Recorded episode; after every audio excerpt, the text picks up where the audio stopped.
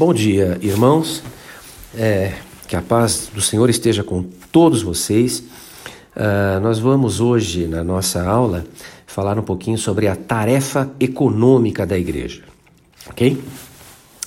Bem, tomando como base alguma uma definição uh, enciclopédica de economia, economia seria o conjunto de atividades de uma coletividade humana relativas à produção, distribuição e consumo dos bens. Bem, levando em conta essa definição, a igreja ou a religião eh, não teria nenhuma atividade econômica direta, certo? Especialmente no nosso meio, a igreja, por ser uma entidade pública, sem fins lucrativos e ser eh, isenta do pagamento de impostos, ela é proibida de exercer diretamente qualquer tipo de atividade econômica ou geradora de renda, né, é, por lei. Entretanto, isso não é, é, impede a igreja de ter um importante papel é, no estímulo né, de atividades econômicas, é, de ajudar pessoas, né, e de modo a, a influenciar de alguma forma a atividade econômica. É, a esse respeito, então, alguns uh, filósofos, sociólogos, antropólogos, teólogos, estudiosos em geral, decidiram eh, estudar a influência da religião de um modo geral ou do cristianismo em particular sobre as atividades econômicas, né? E tem um autor, um filósofo alemão muito importante, Max Weber, que tem uma obra que está publicada em português. Se você quiser, você poderá encontrar é, é, é, nas livrarias, é chamada A Ética Protestante e o Capitalismo. E esse autor, ele é, estudou exatamente a, a influência de diferentes religiões sobre a atividade econômica, né? A ética, né, a forma de enxergar a atividade econômica de diferentes religiões. E ao fazer esse estudo, ele dividiu as grandes religiões né, em dois grupos principais. Um grupo de religiões que valorizam a ação humana no mundo material atual, no mundo concreto que nós vivemos, né? Um dos exemplos de religião, de religião que pertence a esse grupo é o protestantismo. E o outro grupo de religiões que têm uma atitude negativa em relação a este mundo, ou seja, no sentido de não valorizar as atividades uh, do dia a dia, as atividades econômicas, concretas, pensando numa outra dimensão de vida, numa dimensão, numa outra vida, numa dimensão espiritual, imaterial, ideal. E dentro deste grupo ele coloca as religiões da, do budismo e do hinduísmo, né? que trabalham com o conceito de reencarnação e karma. Ok?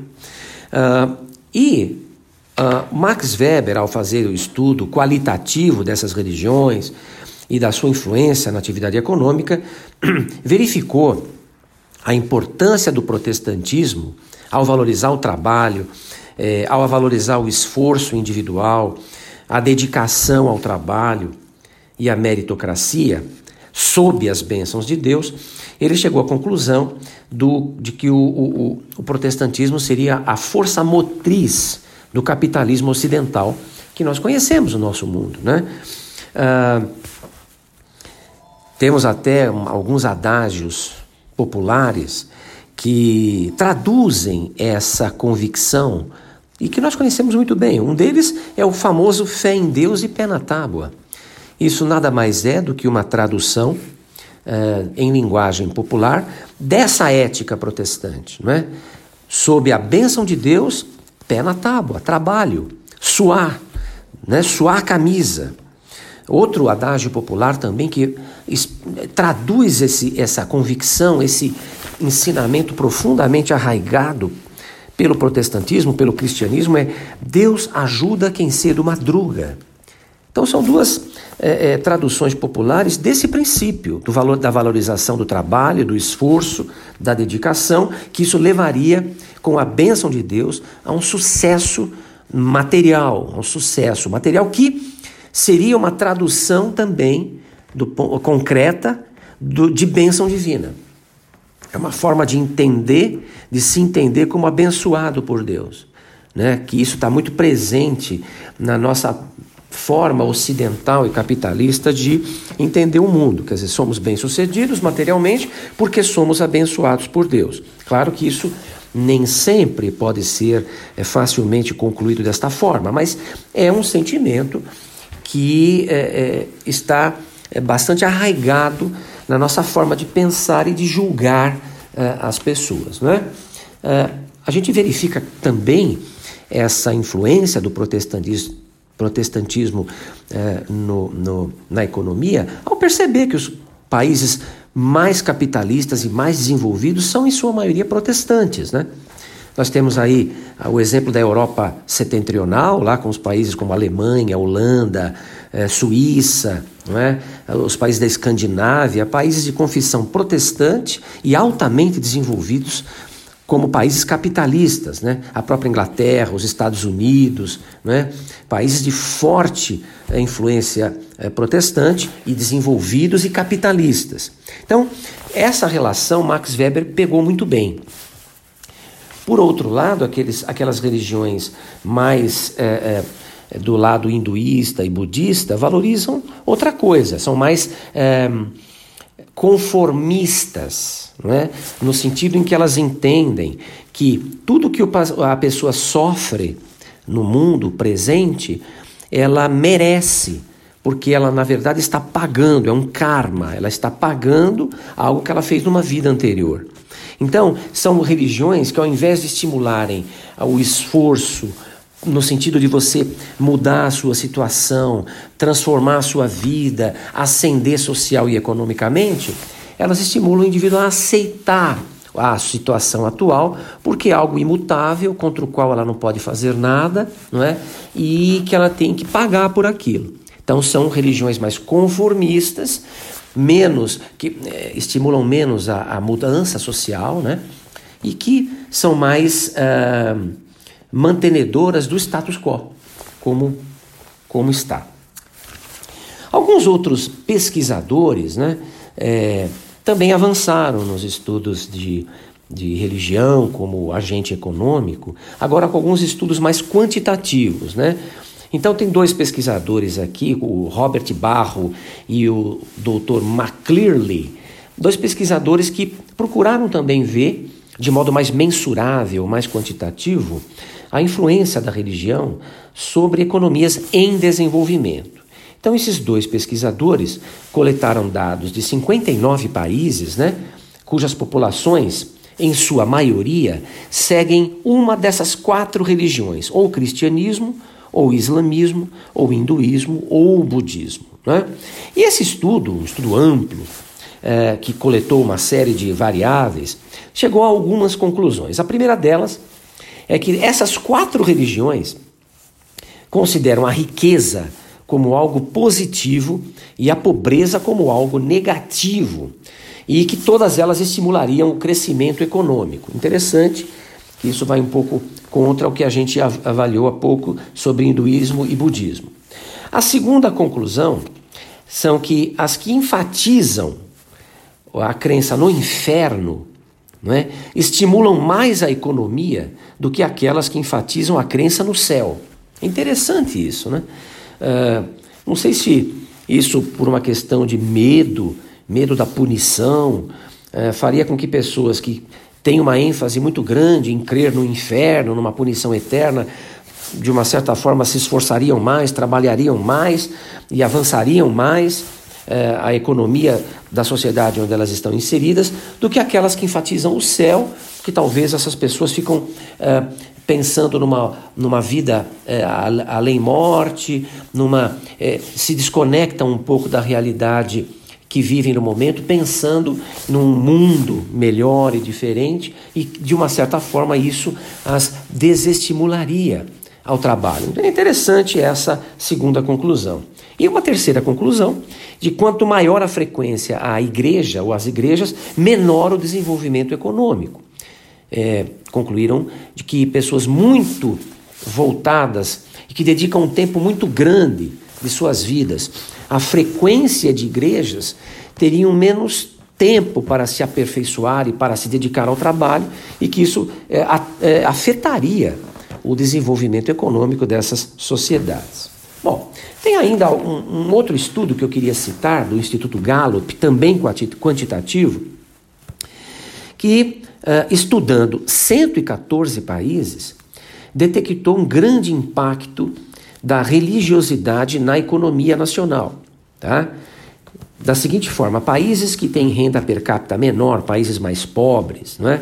Com renda per capita de até 2 mil dólares por ano, é, consideram a religião importante em suas vidas para 95% do povo, ou seja, uma altíssima percentagem de pessoas destes povos mais pobres consideram a religião muito importante para suas vidas. Já países com renda per capita alta, países de alta renda, com renda per capita superior a 25 mil dólares por ano, é, a porcentagem de pessoas que consideram a religião muito importante em suas vidas cai para 47%. E essa diferença é significativa. É importante dizer que não dá para estabelecer uma relação de causa e efeito entre esses fatores. Não quer dizer que pessoas que consideram a religião muito importante nas suas vidas são mais pobres e que pessoas que consideram a religião menos importante em suas vidas são mais ricas. Pode ser o contrário.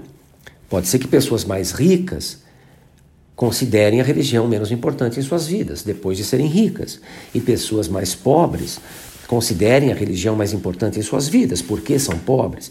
Não dá para estabelecer, não dá para saber o que vem antes e o que vem depois.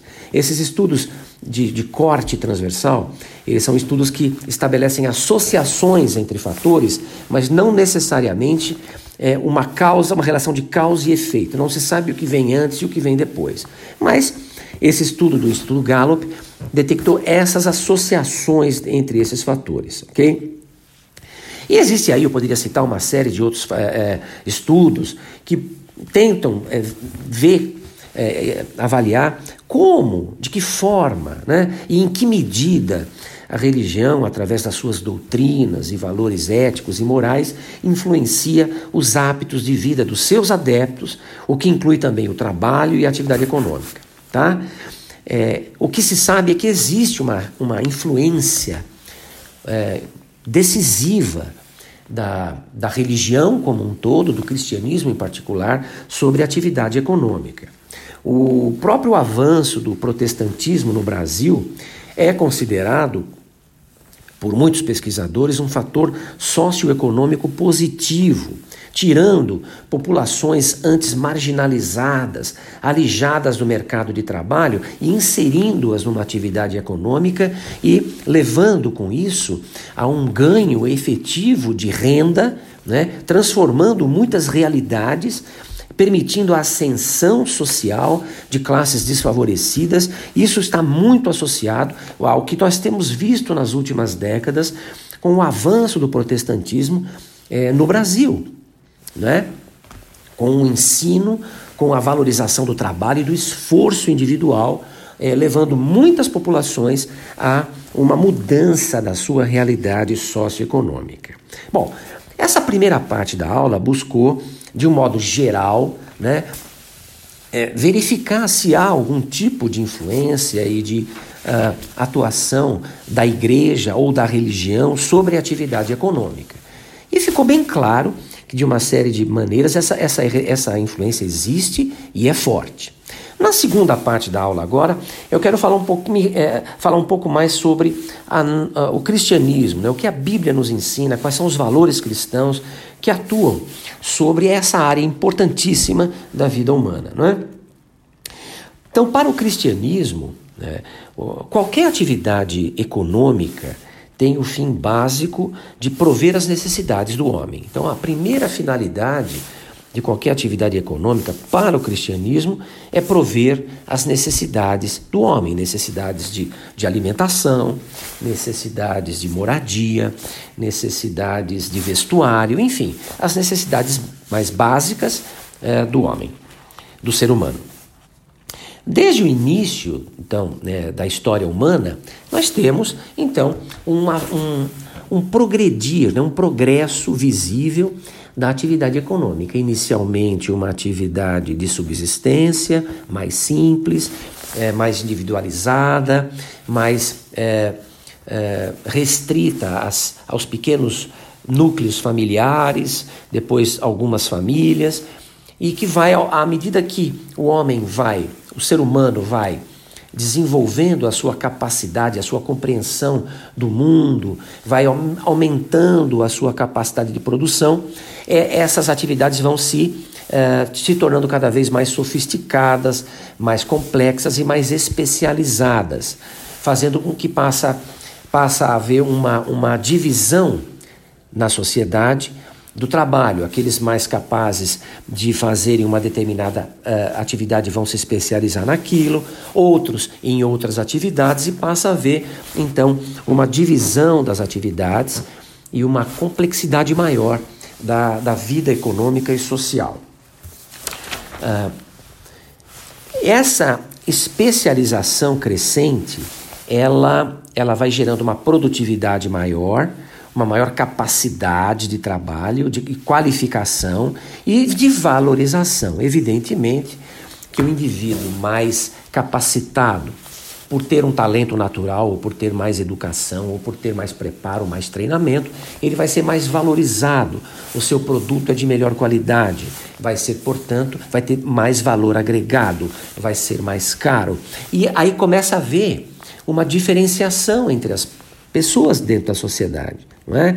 Começa a haver uma, uma diferenciação. Os mais capazes vão ascendendo socialmente mais rapidamente e mais intensamente do que os menos capazes, com menos talento, ou menos preparo, ou menos educação, ou menos capacitação, e começa a haver uma diferenciação crescente nas sociedades humanas.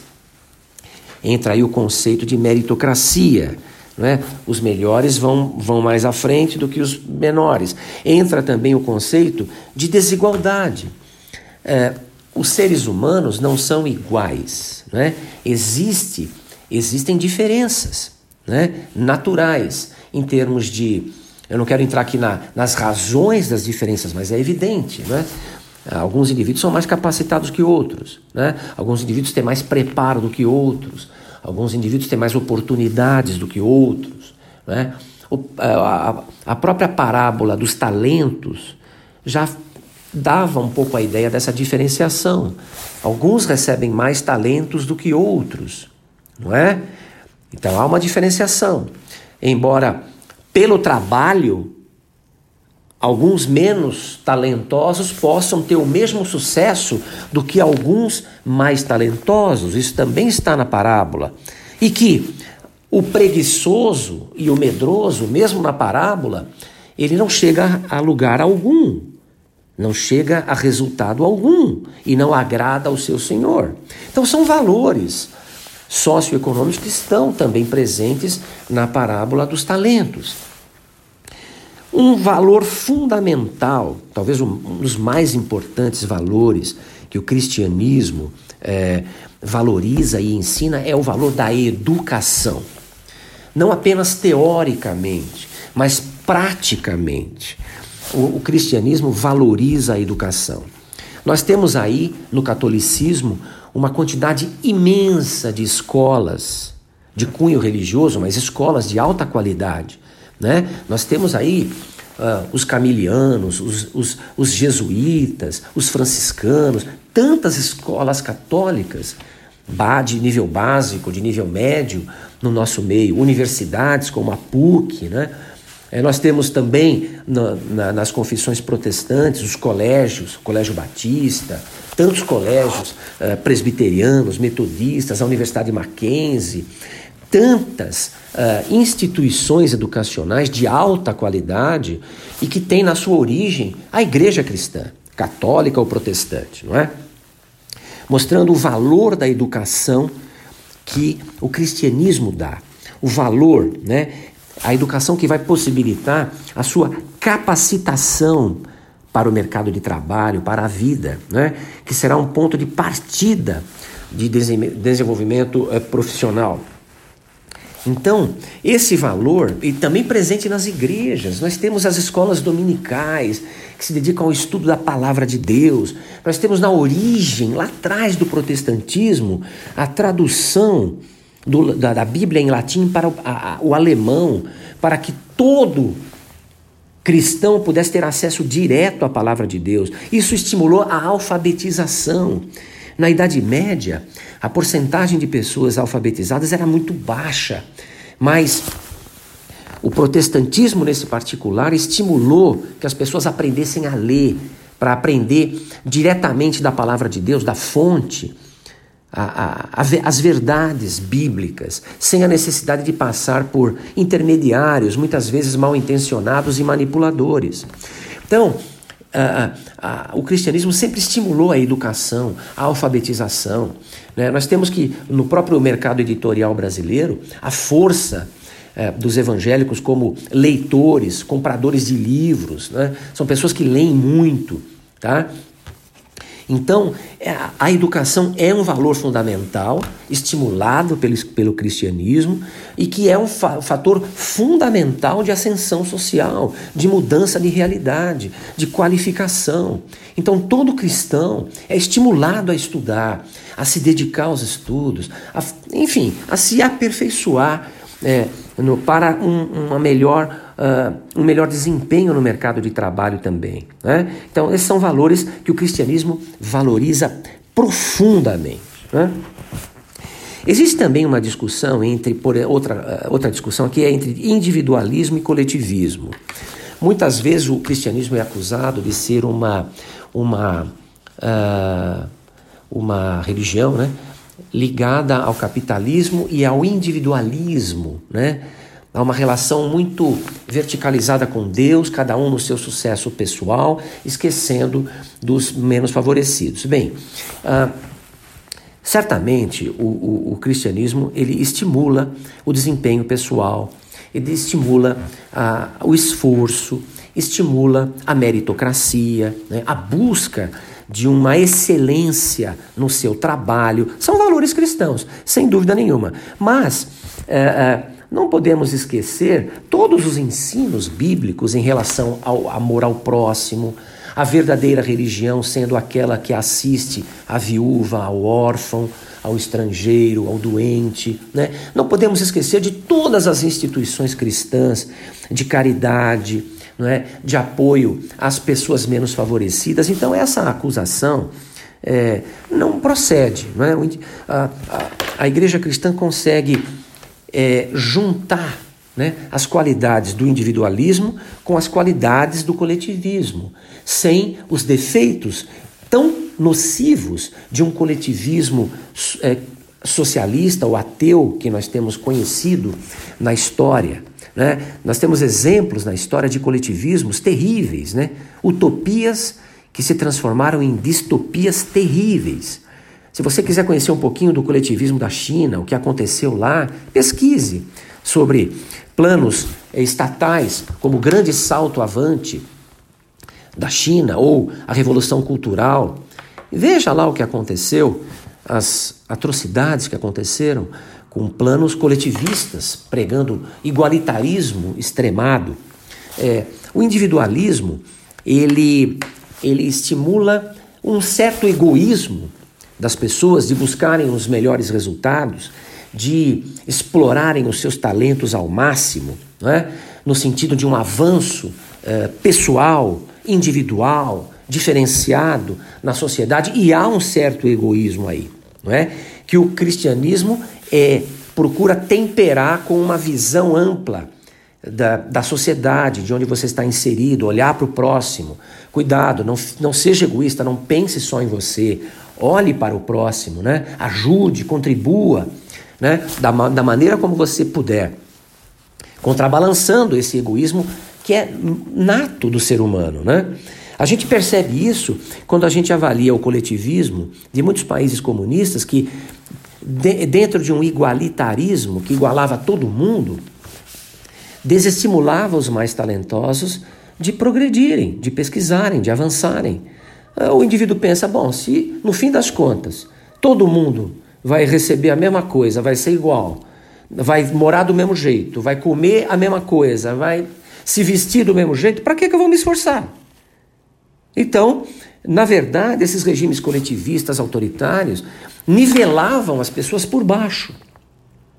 Ao passo que o individualismo tenta nivelar por cima. Tenta usar como exemplo os mais capazes e fazer: olha, aquele lá chegou lá, faça igual. Tenha como alvo aquele que chegou lá em cima.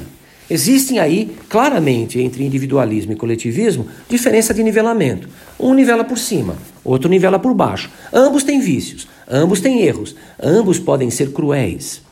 E o cristianismo ele consegue é, é, pegar as vantagens de um e de outro né, e transformar isso num sistema é, que, ao mesmo tempo que estimula o crescimento, o desenvolvimento, nunca deixa de olhar para as necessidades dos menos capacitados, dos mais fracos, que precisam de ajuda, né? e uma visão de justiça social, uma visão não apenas distributivista, uma, uma, uma visão de ah, assistencialista, mas também de fazer com que as diferenças de oportunidades sejam equalizadas, equilibradas.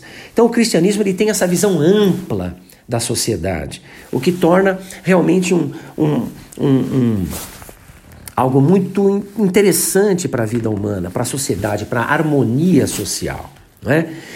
Mas agora, finalizando a nossa aula, eu queria deixar uma série de princípios bíblicos sobre a atividade econômica, né? valores importantes que Jesus nos ensina, que o Senhor nos ensina, além daquilo que já foi falado. Você poderá é, ver em algumas passagens bíblicas, ler alertas do cristianismo contra a ganância. Né?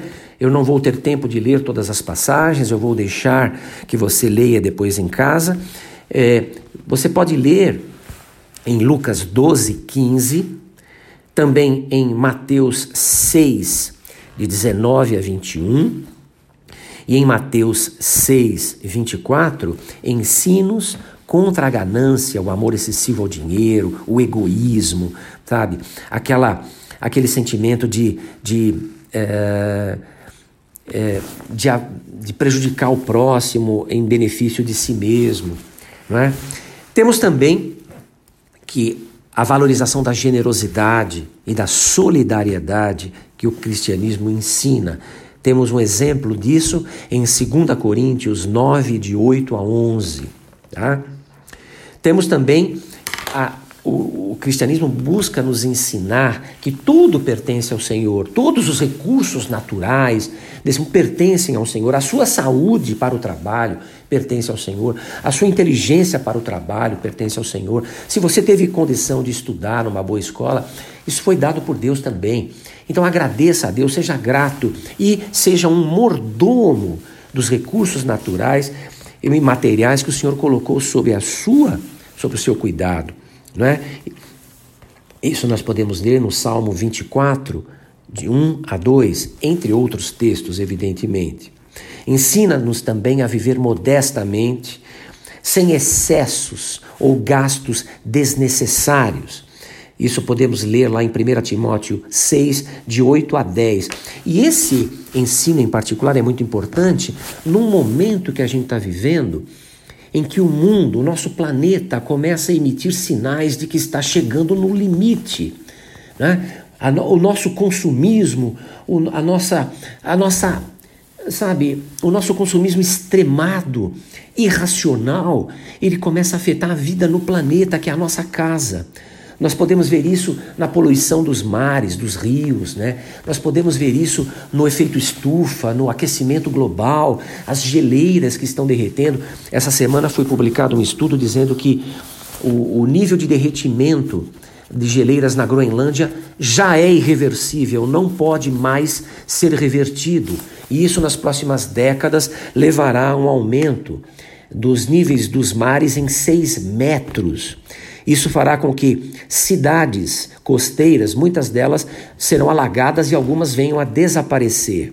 Então é preciso uma mudança no nosso padrão de consumo, da forma como a gente vive a vida, né? que a gente se relaciona com o meio ambiente. É preciso que você não descarte tantos bens assim, que você utilize aquilo que você precisa realmente, aquilo que é necessário na sua vida, leve aquilo ao máximo de, de, de uso possível e só descarte quando não for mais necessário e utilizar um outro produto, descarte corretamente, né? siga as, as normas de, de reciclagem dos produtos, tudo isso é muito importante. Se cada um fizer a sua parte, nós vamos preservar melhor esse presente que o Senhor nos deu, que é o nosso planeta, os recursos naturais, esse planeta maravilhoso que pertence ao Senhor. Nós precisamos, como cristãos, respeitá-lo ao máximo, não é?